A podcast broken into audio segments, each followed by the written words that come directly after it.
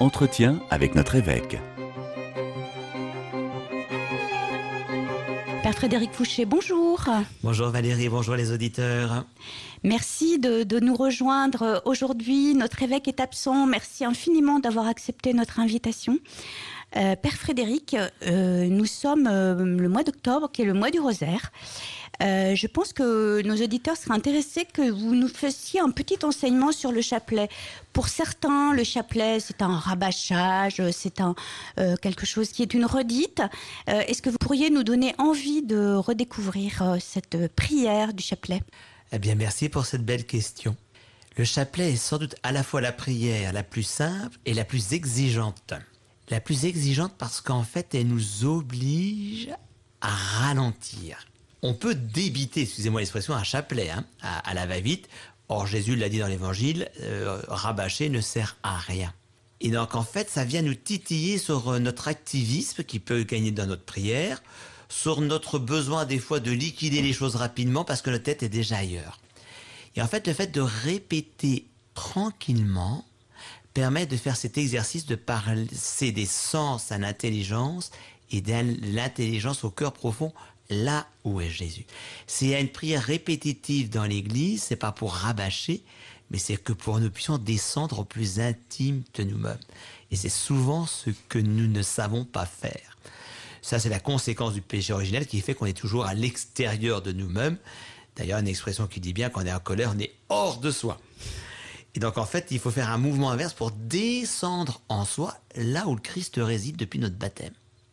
Et le meilleur moyen pour aller à Jésus, ben, c'est de descendre avec Marie.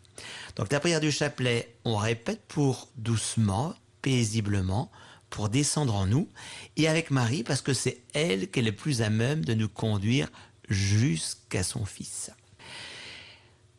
Ça, c'est le premier aspect du chapelet, serait la répétition.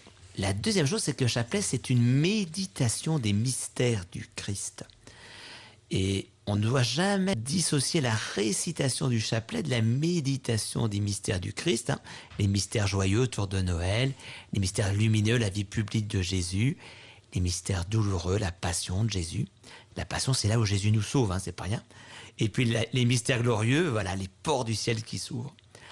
Et en fait, il est important lorsqu'on récite, pardon, c'est une bêtise, on récite pas, on prie le chapelet, d'avoir à l'esprit le mystère qu'on médite, d'avoir une image mentale, on voit Marie dans ce mystère, nous dire regarde ce que Jésus fait pour toi.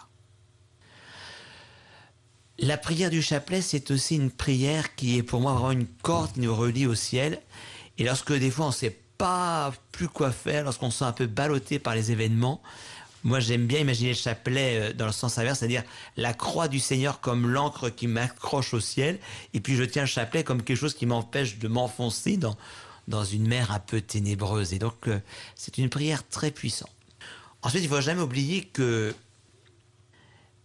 invoquer le nom de Marie, c'est ce qui insupporte plus le malin. Le malin, il explique que quand on invoque le nom de Jésus, ça le fait fuir mais que le nom de Dieu le fasse fuir, c'est normal. Mais que le nom d'une simple créature le fasse fuir à cause de son humilité, c'est ce qui est de plus humiliant pour lui.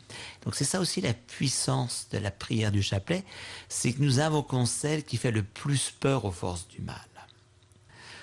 donc la prière du rosaire, c'est une prière, enfin, où on peut avoir des intentions, parfois il faut en avoir, mais souvent, la chose la plus belle à faire, c'est de, dire Marie, au début, je te, confie mes intentions et moi, je vais prier aux tiennes. D'accord. Et en fait, ça change tout parce que ça me décentre. Bien sûr. Et je fais un acte de foi. Et en fait, j'aime beaucoup cette image qui consiste à dire quand je prie le chapelet, je remplis le, la boîte à bijoux de la Vierge de Marie de, de plein de mes petits mérites qu'elle va redistribuer à ceux qui en ont besoin.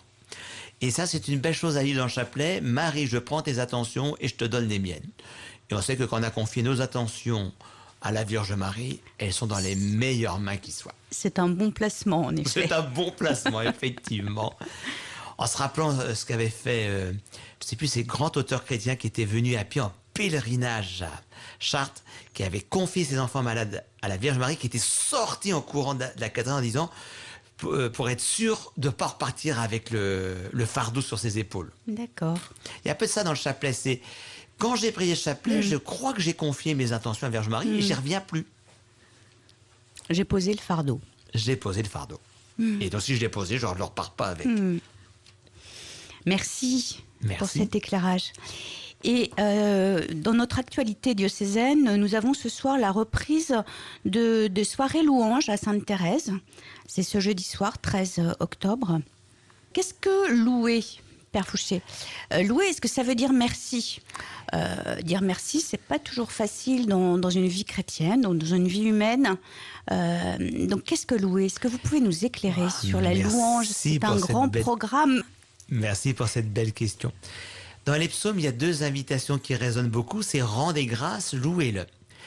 Ce ne sont pas deux synonymes. Rendre grâce et remercier Dieu, dire merci pour un bienfait reçu. J'ai reçu une grâce et rendre grâce, c'est reconnaître la main qui m'a donné cette grâce et je dis merci. Louer, c'est reconnaître Dieu dans sa grandeur, dans sa beauté, dans sa miséricorde. Pour faire court, c'est la rendre grâce. Merci Seigneur pour ce que tu as fait, pour ce que tu me donnes. Louer, c'est merci Dieu pour qui tu es. Et donc, on ne peut pas dire merci à Dieu pour toute chose. Mais en toute chose, je peux me- remercier Dieu d'être qui il est et d'être là.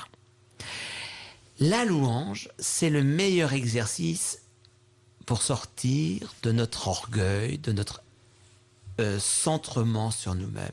C'est ce qui permet de mettre Dieu à la première place dans notre vie. Et non seulement mettre à la première place, mais reconnaître qu'en toute chose, il, de par ce qu'il est, il est la réponse à ce que je vis. Soit il vient amplifier une joie présente, soit il vient visiter une peine, etc.